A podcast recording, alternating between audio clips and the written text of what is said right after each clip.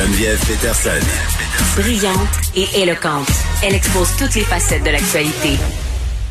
Bon, d'habitude, euh, aujourd'hui, on est avec Lucie Hainaut, mais aujourd'hui, Lucie n'est pas là, donc elle est remplacée par Evelyne euh, Joubert, qui est tout aussi intéressante et en plus, euh, qui est spécialiste des animaux petits animaux et animaux exotiques parce que on le sait là, il y a un engouement certain pour les chiens et les chats en ce moment, mais il y a des gens qui réalisent qu'ils ont peut-être peut-être pas autant de temps à accorder euh, à un chien qu'il l'aurait pensé. Donc, ils se disent, OK, est-ce que je devrais adopter un petit animal? Peut-être qu'un lapin, ça serait moins trouble. Est-ce que c'est vrai?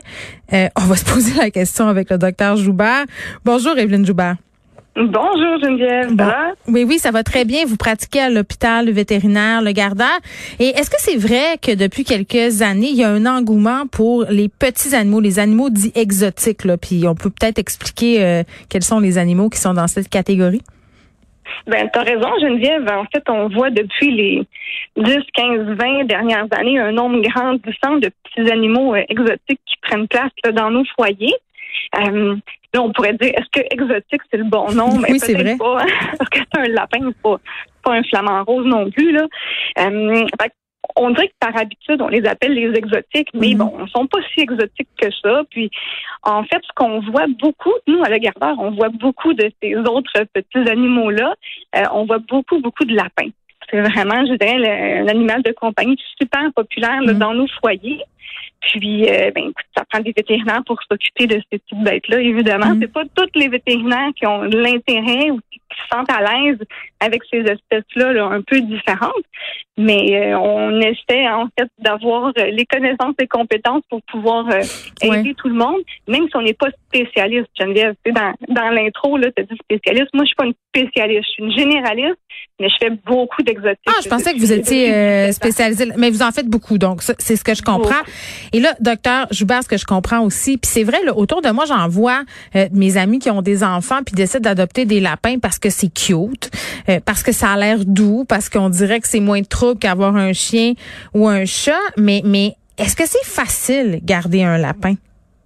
Ben, en fait, c'est sûr que c'est super cute, hein, t'as tout à fait raison. C'est doux. Euh, c'est super doux. C'est vraiment, c'est un, animal super adorable. Oui, puis il y a plusieurs races aussi, là. C'est pas, il n'y a pas juste une sorte, ouais. Il y a 45 races de lapins qui sont, euh, qui sont décrites, euh, mais c'est pas si facile que ça, parce que le lapin, il peut pas être dans sa cage tout le temps, tout le temps. Euh, c'est un animal quand même qui a besoin de bouger.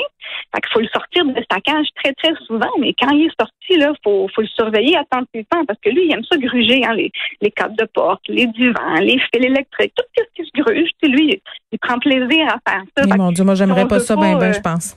Non, c'est pas le fun pour le mobilier, mais ça peut être dangereux aussi pour notre lapin.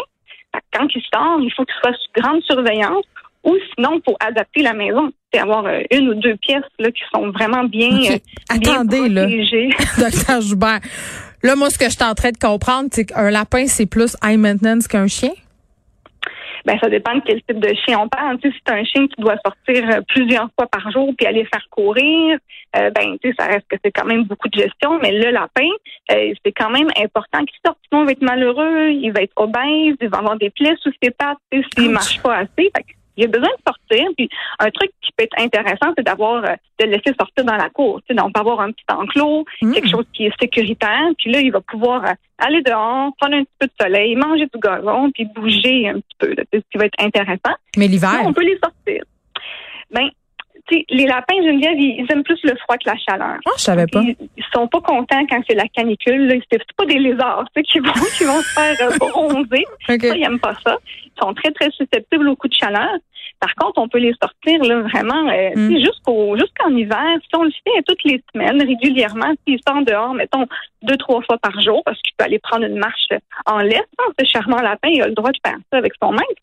Ben, si on le sort quotidiennement ou plusieurs fois par semaine, ben, il va s'adapter. Puis on peut très bien le sortir jusqu'en novembre, décembre, jusqu'à moins 5. Ils peuvent gambader dans la neige, il n'y a pas de trouble. Il aime mieux la neige que, que la canicule. OK, j'ai une autre question euh, pour vous, docteur Joubert. Est-ce que comme pour les animaux de compagnie, euh, tels les chiens, les chats, euh, il faut faire attention à l'endroit où on achète son lapin? Euh, oui, évidemment, c'est sûr et certain. Euh, il y a des, il y a des éleveurs, euh, il y a des gens qui s'improvisent éleveurs également. Mm-hmm. il y a aussi des refuges. Puis c'est bien d'acheter en refuge. Il y a beaucoup ben, ils débordent, de là, les refuges de lapins en ce moment. J'ai vu ça passer. Ouais. Oui.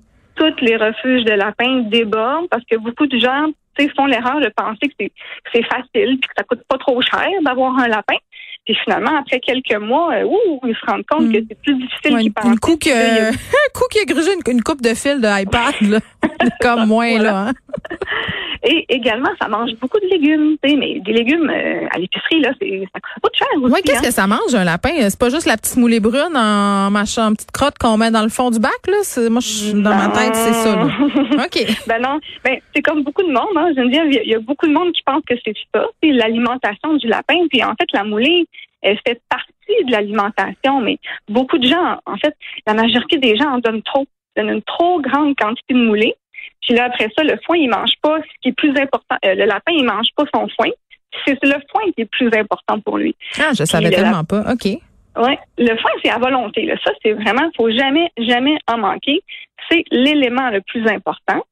Puis après le foin, c'est les légumes. Puis là, il y a différents types de légumes qu'on peut donner. Il y a une grande, grande variété. Idéalement, au moins trois, quatre sortes différentes par jour. Puis, c'est facile, là. On regarde notre volume de lapin. Puis, il y a des tout petits lapins miniatures, puis il y a des gros, gros lapins géants. Qu'est-ce qui est le Ben, mieux? Ben, ça, ça dépend de, ça dépend de ta, ta maison, ton appartement. Parce qu'ils ont des caractères différents, j'imagine aussi, là. Ben, certaines races peuvent être plus faciles que d'autres, mais je, je dirais que, tu sais, généralement, euh, un lapin, c'est quand même des animaux assez, assez sympathiques. Un lapin, c'est un lapin.